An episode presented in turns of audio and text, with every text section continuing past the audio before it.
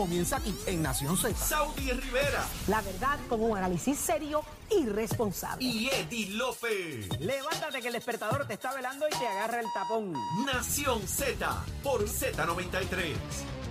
Somos du- du- du- duros en entrevistas y análisis. Nación Z. Nación Z. Por el app, la música y la Z. Y ya estamos de vuelta aquí en Nación Z. Este que les habla el licenciado Eddie López. Está conmigo en la mañana de hoy Juan Luis Camacho y Semidey. Y se une a nuestros trabajos aquí el amigo candidato a la alcaldía por Barranquitas, Pablo Daniel Ortiz. Buenos días, buenos días bienvenido. Buenos días, buenos días a todos los amigos de escucha, a todos los presentes aquí en el estudio. Un placer poder compartir con ustedes la mañana de hoy. Ya tenemos presentación de candidaturas radicada debidamente. Eso es así, el pasado viernes tuvimos la oportunidad de presentar toda la documentación necesaria y anunciarle a todos los ciudadanos de Barranquita que estamos listos para ocupar la alcaldía el próximo noviembre del 2024, cuando seamos electos como alcalde de Barranquita y asumir esa posición en enero del 2025. ¿Cuáles son los retos ahora mismo, verdad? Barranquitas no está tan lejos, es campo, pero está ahí al lado, uno llega por Comerío, esa ruta súper chévere que hay muchos sitios donde parar. ¿Cuáles son los retos eh, principales que existen ahora mismo para ese pueblo? Bueno, yo creo que eh, en el área de empleo eh, hay una gran necesidad, ¿verdad? Barranquita es un pueblo que tiene un posicionamiento adecuado, está en el centro de la isla, eh, uno puede tener acceso al municipio a través de diferentes municipios y yo creo que ha llegado el momento de nosotros transformar nuestro pueblo, trabajar, ¿verdad? Con el área de- del empleo, la seguridad, eh, el desarrollo económico eh, eh, que debe existir en el área central del país para que de esta manera nosotros pues, podamos atender las necesidades de nuestra gente. Eh, Pablo, tu, tu preparación académica, la, la gente le gusta eh, votar por gente preparada y gente que, que- que tenga calle y canas en, en el, en el servicio. Cuéntame de ti. Claro, eh, trabajo en el Departamento de Educación de Puerto Rico, tengo una maestría en Administración y Supervisión Educativa, también tengo una maestría en Administración de Empresas con especialidad en Gerencia de Recursos Humanos y estoy en mi proceso de disertación doctoral en Liderazgo Educativo. Excelente. ¿Por qué, por qué hacerte disponible ahora para... Ya habías intentado, habías estado en la política activamente? con- Llevo 32 años, ¿verdad?, trabajando políticamente en el municipio de Barranquita, he ocupado posiciones como presidente de la juventud, eh, he sido candidato a legislador municipal, comisionado electoral, eh, fui el delegado presidencial hace algunos meses atrás. Eh, he trabajado intensamente ayudando a otros candidatos, nunca ocurrió por mi mente, ¿verdad?, la posibilidad de convertirme en el alcalde de todos los barranquiteños, pero en este caminar durante los pasados meses, pues eh, surgió esa gran, ¿verdad?, necesidad de nuestra gente de tener un alcalde que esté disponible 24/7 para atender sus necesidades y entendimos que esta, este es el gran momento pues, para nosotros servirle a nuestro pueblo. Barranquita es, pueblo fundador del Partido Popular. Allí sale nuestro, nuestro prócer Luis Muñoz Marín, ¿verdad? El, el primer gobernador electo, eh, y don Luis Muñoz Rivera. Eh, ¿Por qué se le ha hecho tan difícil en los últimos años al Partido Popular, desde tu punto de vista, eh, lograr eh, esa alcaldía? Yo creo que eh, hay que llevar un mensaje conciliador eh, allí en el municipio de Barranquita, que todos los populares se sientan eh, ¿verdad? acogidos dentro de la Casa Grande del Partido Popular Democrático, que no exista ningún tipo de división.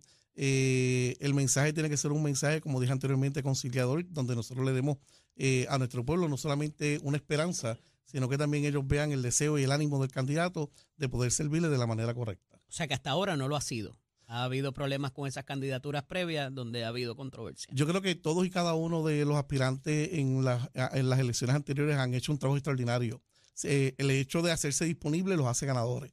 Eh, entiendo, ¿verdad?, que hay que ganarse el favor del pueblo, la confianza del pueblo, y nosotros vamos a estar trabajando arduamente durante estos próximos meses para así hacerlo. Pero vuelvo y recalco, debió haber habido ocurrido algo y cuando se refiere a la controversia es que algo pasó en esas candidaturas previas. Bueno, yo creo que eh, las eh, candidaturas previas han sido eh, el punto de lanza pues para nosotros de esa manera pues poder determinar en estos momentos hacernos disponibles. Luis Daniel hizo un trabajo extraordinario en Barranquita en la pasada elección electoral, la gente lo sabe, nosotros sentimos que Barranquita eh, fue recuperado a través de la candidatura de Luis Daniel, pues pero por asuntos eh, que diríamos este, con la reforma educativa, pues eh, reforma electoral, pues no logramos ¿verdad? Este, rescatar el municipio de la manera en que nosotros queríamos.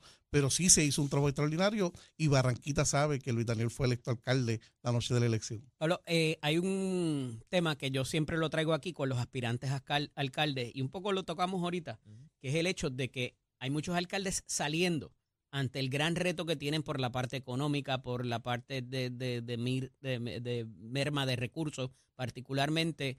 Y, ¿quién quiere ser alcalde hoy día con, los grandes retos que existen de la Junta de Control Fiscal, de los mismos legisladores o hasta el gobernador como que no necesariamente les da la importancia que requieren hasta que los necesitan? Eh, ¿Por qué alguien quiere ser alcalde estos días con esos grandes retos y más luego de una devastación, luego de una pandemia eh, y los desastres naturales y todo lo demás? Yo creo que es una buena pregunta y va a tener una contestación correcta. Eh, ¿Quiere ser alcalde el que quiera servirle a un pueblo?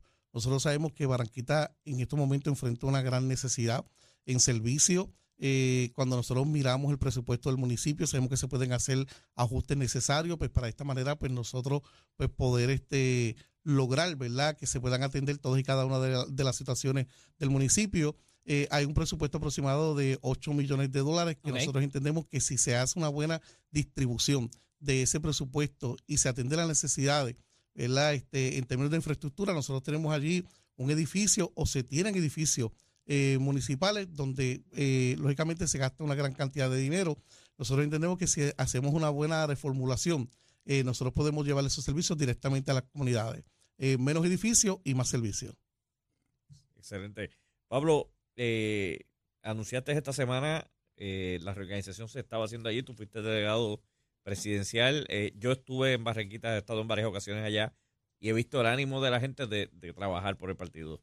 Eh, ese reto ahora de, de recaudación de fondos, de comenzar eh, eh, esta estructura de campaña, no para otros, sino para ti. Eh, ¿cómo, cuán, ¿Cuán preparado estás para este asunto? Bueno, ya nosotros designamos a las personas que van a estar trabajando directamente con nosotros durante el proceso de la campaña. Tenemos a la señora Rosalía Robles Mercado, que va a ser la directora de finanzas. El pueblo la conoce. Ella dirigió el SESCO en Barranquita. Una persona muy preparada, muy organizada, de gran credibilidad. Así que nosotros peso a peso vamos a estar rescatando ¿verdad? Este, el dinero que hace falta para nosotros llevar el mensaje del Partido Popular eh, Democrático y presentarnos como opción eh, para Barranquita. Tenemos una eh, legislatura municipal eh, que la hemos, la hemos constituido, va a formar parte de esa legislatura el exalcalde de Barranquita, Teodorín Rodríguez, la ex aspirante a la alcaldía de Barranquita, también por el Partido Popular, Dichi Rivera, va a estar esa, eh, Rosalía Robles Mercado, ¿verdad? Que su nombre ha sido mencionado constantemente también pues, para aspirar a la alcaldía de Barranquita. Está el comerciante este Ricky, ¿verdad? Que mejor conocido como Ricky Puma, deportista, eh, un comerciante reconocido en nuestro pueblo. Tenemos a Ricardo Berrío por diversidad funcional. Eh, tenemos a Aurora también, este, una eh, servidora pública que ha hecho un trabajo inquebrantable. Tenemos a Dani Aguayo y a la profesora también Torres, que van a estar configurando esa papeleta de legisladores municipales para nosotros pues, poder servir a nuestro pueblo. En términos de reorganización, ya hay un trabajo que se ha comenzado, se está realizando. Eh, vamos a continuar durante los próximos meses trabajando incansablemente para tener el partido listo y reorganizado a no más tardar el mes de febrero. Yo quiero tener todos los funcionarios de colegio listos para el mes de mayo y de esa manera, una vez termine la contienda ¿verdad? que existe dentro de la pugna interna que tiene el PNP y que los está dividiendo, pues nosotros pues poder comenzar a visitar a todos y cada uno de los barquiteños para presentarnos como la opción verdadera y la opción de cambio. Tengo que hacer esta pregunta, pero lo voy a hacer de una manera distinta. La administración que hay actualmente en eh, Barranquita no es del Partido Popular. Eso es correcto. ¿Qué, si me puedes identificar algo que ellos están haciendo bien que se pueda mejorar? Bueno, cosas que estén No haciendo te bien- preguntes qué están haciendo mal, qué están haciendo No. bien que se pueda mejorar. Claro, eh, cosas que estén haciendo bien, que se puedan mejorar, yo creo que, que es lograr de una manera efectiva el que se siga trabajando con el deporte barranquiteño. Hay varios intentos, pero ahora mismo nosotros tenemos un, un grupo ¿verdad? De, de barranquiteños que representan nuestro pueblo en la este eh, eh, do- el- en el equipo AA este, juvenil, ¿verdad? Que no tienen un, un estadio municipal donde ellos Eso es jugar. ¿verdad? En el béisbol, pues entonces eh, se hace el intento de poder rescatar el deporte, pero hay que mejorarlo. O sea, la gente en Barranquita necesita un estadio municipal que esté disponible y accesible, pues para que nuestros deportistas puedan allí eh, jugar, representar a nuestro pueblo, pero sobre todo que el pueblo tenga, ¿verdad?, dónde ir y presenciar todo y cada uno eh, de los eh, juegos que se realizan dentro del estadio. Esa es una oferta complicada porque hemos visto otros, ¿verdad? otros pueblos eh, eh, con ese asunto de lo que es eh, construir facilidades deportivas. Algunas se han quedado por ahí rezagadas y no han no han llegado a su a, a- a su comienzo siquiera o las han comenzado y no las han terminado. Y con una población envejeciente también, y yo, yo tengo un issue con eso, Pablo, de que sigamos construyendo o, re- o remodelando canchas cuando hay una necesidad del adulto mayor que no necesariamente la población infantil ha se ha reducido. Eh, pero entiendo igual de que mucha de esta actividad funciona como pulmón económico Claro. para, para, el, para los pueblos y particularmente en esos fines de semana que esos parques de AA se llenan y a la venta de, de empanadillas, alcapurrias y cervecitas, pues obviamente funciona como desarrollo económico. Y sabemos que hay una oferta culinaria, sabemos que hay unas rutas, ¿verdad?, de, de- de lugares que se visitan. ¿Qué, es- qué- qué representa el pulmón económico para Barranquitas actualmente? ¿Qué es lo que mueve más allá del, del dinero que les entra por, por cualquier otra cosa del crimen o demás? ¿no? Bueno, yo creo que eh, la oferta gastronómica que hay en el área central de- del país, ¿verdad? Promueve el que la gente visite el centro de la isla. Eh, Barranquita tiene que continuar desarrollándose en esa dirección. Nosotros, pues, dentro del plan de trabajo que vamos a estar desarrollando, nos vamos a estar enfocando pues, para que esa oferta gastronómica eh, sea la más atractiva que pueda existir en el área central. Eh, vamos a disponer, ¿verdad?, de consorcios y acuerdos colaborativos que puedan existir también eh, con otras entidades pues, para preparar a nuestros jóvenes ¿verdad? No necesariamente eh, el estudiante que no quiera ir eh, o continuar sus estudios universitarios, no se le dé una oferta a través del municipio con acuerdos colabora- colaborativos y consensos que se puedan hacer para estudiar, ¿verdad? Este, ser chef, este, mesero, de esa manera pues nosotros pues, podamos expandir eh, ese ofrecimiento que se pueda estar desarrollando allí en Barranquita. Luis. Pablo, eh, la gente me escriben varios amigos allí. En el caso de Yauco, Yauco, eh, la última vez que yo fui a Bajanquitas a un juego de AA fue en el 95 en una final contra Bajanquita. Y había un buen parque de pelota. ¿Qué pasó allí? Bueno, eh, se están le, preguntando la gente en los... se, se comenzó un proceso de remodelación que llevaba ya bastantes años. Estuvo detenido por algunas controversias eh, que existieron en un momento determinado. Eh, en este cuatrenio ¿verdad? se ha anunciado en múltiples ocasiones eh, que el, estadio va a estar listo, que va a estar listo, va a estar listo. Eh, eso no ha ocurrido y nosotros pues queremos ¿verdad? que durante este proceso de campaña que vamos a estar realizando se pueda abrir el estadio municipal para el disfrute de todos los barranquiteños y todas las actividades deportivas que se puedan estar realizando dentro del municipio y nosotros le vamos a estar dando el seguimiento necesario una vez nosotros ocupemos esa alcaldía en enero del 2025 para esa forma pues darle continuidad O sea, todo el el estadio está allí, lo que pasa es que está inhabilitado en este momento por, por un proceso de... un, un proceso de remodelación que eh, los barranquiteños han estado esperando por varios años, ¿verdad? Que, que el parque se haga disponible. Interesante.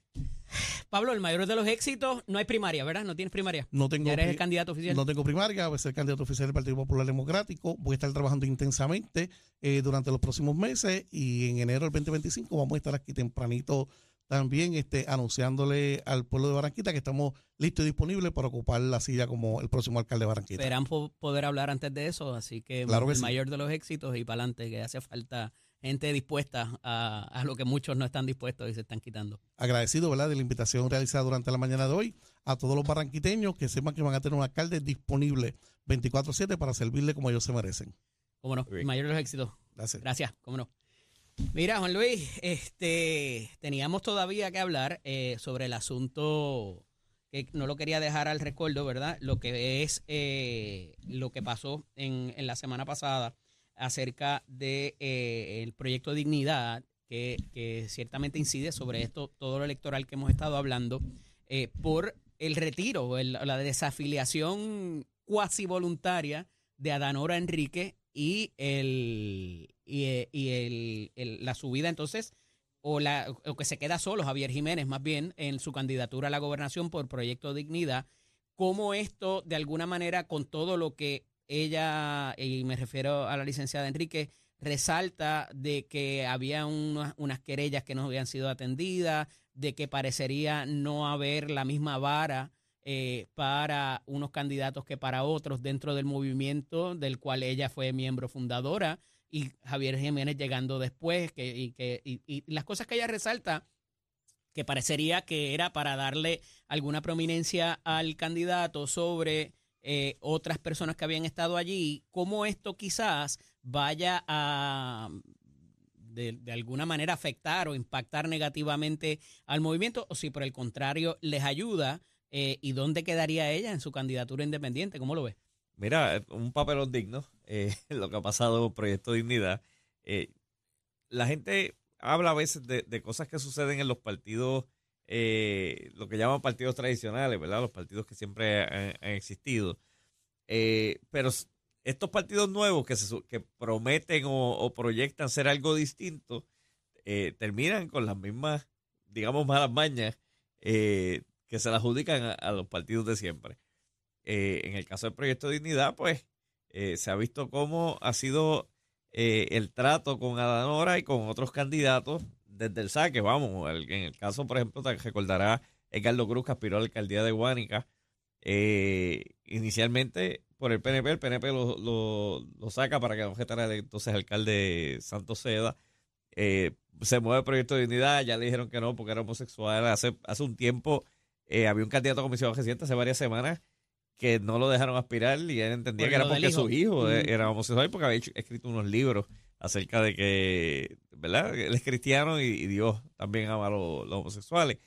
Este, y entonces tú ves ahora este, este asunto de, de ahora y es como, como sencillamente, esta es la camisa de fuerza de Proyecto Dignidad eh, y por aquí vamos y no hay espacio a que nadie aspire. Vamos, está pasando en Victoria Ciudadana con la candidatura a Washington. Ahora hay tres aspirantes a la, a la candidatura a Washington y el junte este victorioso independentista pues está eh, enfocado en que el acuerdo es con, con Ana Irma. Si no, pues vendrá otro. Acaba de trascender un titular ahora del, de Noticel. ¿Eh? Dice, el PIB ya tiene su candidato de agua a la comisaría residente. qué, fuerte, qué, bueno que lo, ese titular. Qué bueno que lo reconozcan así, ¿verdad? Porque están postulando gente que por los cuales ellos no van a hacer campaña y que no van a llevar a debate ni van a hacer nada, pero, pero eso, eso le, hay problema le, de dedicarán eh, dineros también de las aportaciones que tienen. Sale hoy que eh, también que el, el PIB es el más que el más recaudo que tiene. Bueno, ellos tienen eh, en el caso del candidato a comisionado residente, que tiene que ir por la ley de, del FEC, ¿verdad? De, de elecciones federales, uh -huh. eh, ese dinero no se puede usar para campaña de acá. Así que yo me imagino que esta persona no eh, recaudará fondos. Eh, y si los recauda, pues tampoco puede ser para apoyar al candidato de otro partido. Así que to, esto es una cosa bien compleja que, se ha metido el PIB y Victoria Ciudadana allí. Pero en el caso de Banora, ahora anuncia que va de manera independiente yo creo que en esta elección, estas candidaturas independientes que, han surgido muchísimas, le van a traer problemas a, los a los independientes que ya están, eh, bueno, el que ya está en, posición, que es este eh, Vargas Vidot. Eh, hay mucha candidatura en el caso del Senado. Que Pero ella va a correr para la ella, gobernación. Ella va a correr para la gobernación. Uh -huh. Eh, en el caso de, de, Senado, pues le va a traer problemas a Marcapito porque son demasiados sacando del Ahora mismo viene bote. Elizabeth Torres, viene... Claro, uh -huh. y, y, pero tú tienes gente que está sembrada en el voto íntegro, o sea, que, que ese 20-25% que ellos reclaman que va a votar independiente, pues se va a dividir entre ocho personas, ya no, con, ya no con uno. En el caso de gobernación, pues yo veo bien cuesta arriba la candidatura de ahora porque no es una persona ni conocida ni muy vocal más allá de las controversias dentro del partido. Eh, así que, ¿verdad? Eh, no pienso que, vaya a tener alguna repercusión más allá de una o dos, eh, uno o dos por ciento de lo que pueda sacar el Proyecto de Dignidad, que se mantenga con ella. El que está en Proyecto de Dignidad piensa de una manera, está allí eh, empujando su causa, y yo creo que Javier Jiménez, que fueron los que ellos decidieron, o, o ese grupo directorio o exclusivo del Proyecto de Dignidad, fue quienes decidieron que iban a apoyar. Yo creo que esa gente está ahí amarrada. El asunto Javier. de que sea mujer negra me parece que va a ser. Ah, bueno, eh, también, ahí, ahí, es que está el problema. Pero ahí están las dobles varas, ¿verdad? No obstante, eh, eh, qué bueno que tocaste el asunto de Vargas Vidot como candidato independiente, porque ahora hay varias personas y hay un listado también en prensa escrita, eh, donde está Luis Raúl Torres, donde hay. Entonces, tú tienes gente que ha tenido un bagaje antes de llegar a la legislatura o en la legislatura, para eh, resaltar al amigo Luis Raúl Torres eh, donde ha hecho un trabajo espectacular desde la Comisión de Desarrollo Económico, Electricidad, eso tiene como 15 apellidos, Sí. esa comisión allá en la Cámara. Pero eh, igual que Vargas Vidot, que se le reconoce la labor que al día de hoy continúa aún siendo senador, eh, la labor que hace con los deambulantes y con, los, y con las comunidades más desventajadas. Entonces, me parece que para esos propósitos, el tú decir, ah, pues mira, necesitamos más gente como Vargas Vidot, cuidado ahí, porque ya él tenía una ruta eh, eh, recorrida que quizás Elizabeth Torres no tiene o que cualquier otro candidato que quiera correr independiente. Y no me refiero solamente al, al- al factor, quizás sea muy fuerte decir farándula, pero el de recognition, el de reconocimiento, donde la gente sabía lo que había hecho Vargas Vidot, donde la gente reconocía que eh, se sacrificaba por otras personas, eh, fuera del aspecto político, de hecho, del espectro político, debo decir. Eh, eh, en un momento dado, no quiero decir que se le criticó, pero fue como que contra, te vas a meter, o sea, todo el mundo te quiere, a la que te metes a la política, la mitad de la gente te odia, ¿verdad? Entonces, eh, su récord legislativo ha estado claro, no, desde esa posición no necesariamente influencia eh, eh, a los partidos principales, este, pero eh, de alguna manera me parece que es importante hablar de esto porque ya hemos tenido, y, y- y- y recalco la diferencia que estriba con tanto con Proyecto Dignidad y con Movimiento Victoria Ciudadana. Ya tenemos un récord legislativo de ellos. Ya hemos visto cómo se comportan en la legislatura, a diferencia de cuando fuera la novedad en el cuatrenio pasado, de, ah, vamos a darle la oportunidad a ver qué pasa. Y, ahí tenemos la oportunidad que se les dio en algún momento a, Podemos y a los otros partidos en, España eh, o, otros países en Latinoamérica que también se han dado estos tipos de movimientos, eh, tanto para la ultraderecha como la izquierda, como de centro. Eh, la realidad es que romper eh, el- el- lo que ha habido en cuanto a los partidos, ¿verdad? Y, y tienes el ejemplo de México con el PRI, eh, no necesariamente es malo. Pero quién lo compone y a quién vas a darle ese poder es lo que me parece que es un ejercicio de mucha responsabilidad y ya no tenemos el efecto lugar en Victoria Ciudadana, tenemos el récord legislativo eh, y entonces eh, me parece que ya tenemos otra manera de evaluarlos, ¿verdad? Eh, más allá de que es la novedad y que, y que vamos a darle la oportunidad a ver si las cosas cambian. Eh, porque es muy difícil que las cosas cambien y, y- y con el conocimiento que tenemos de gobierno, eh, ¿verdad? Y no por, muy humildemente lo, lo- digo, ¿verdad? Es, es muy difícil tú siendo una isla cambiar todos los continentes alrededor tuyo. sin duda alguna. Eh, y yo creo que, como te estaba diciendo, la, este, este empuje de, de hacer tanta candidatura independiente eh, por un resultado de una pasada elección atípica, eh, no necesariamente va a significar que todo el mundo se va a mover a votar allí. Eh, y, y vamos, habrá quien diga, yo no voto por partido, yo voy a votar por todos los independientes, independientes que vea. Pues ojo, porque si vota por dos para el Senado, o tres, o cuatro, o cinco, eh, dañaste la papeleta. Así que eh, lo que puede ser el, el pensamiento de, de hacer un voto inteligente o un voto eh, bueno para lo que usted cree, le puede resultar en que no le sirva de nada al final del día. Interesante. Mira, ya está por ahí el señor del próximo programa, que está hoy en sustitución de nuestro buen amigo Leo Díaz. Está el senador William Villafañe, eh, ya en la caja de bateo. Eh, señor comisionado, ¿estamos listos? Estamos ready. un abrazo. Juan Luis, gracias por estar conmigo en la mañana de hoy. Eh, ciertamente un privilegio, el mayor de los éxitos para ti también, para bienes para tu familia eh, y bendiciones. Y mañana regresamos acá a, Neo- a Nación Z, Dios mediante. Los dejamos con Nación Z Nacional. Siempre a la orden. Cómo no. Excelente día. Buenos días, Puerto Rico. Soy Manuel Pacheco Rivera con el informe sobre el tránsito. A esta hora de la mañana se mantienen despejadas gran parte de las carreteras a través de toda la isla, pero ya están concurridas algunas de las vías principales de la zona metropolitana, como la autopista José de Diego entre Vega Baja y Dorado y la carretera número 12 en el cruce de la Virgencita y en Candelaria en Toa Baja, así como algunos tramos de la PR5, la 167 y la 199 en Bayamón y la 65 de Infantería en Carolina. Hasta aquí el tránsito, ahora pasamos al informe del tiempo.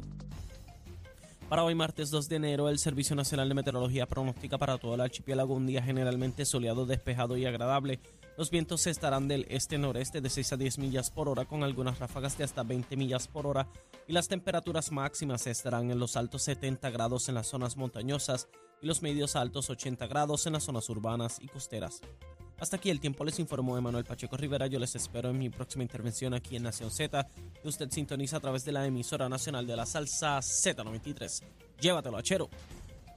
Ponte al día. Aquí te informamos y analizamos la noticia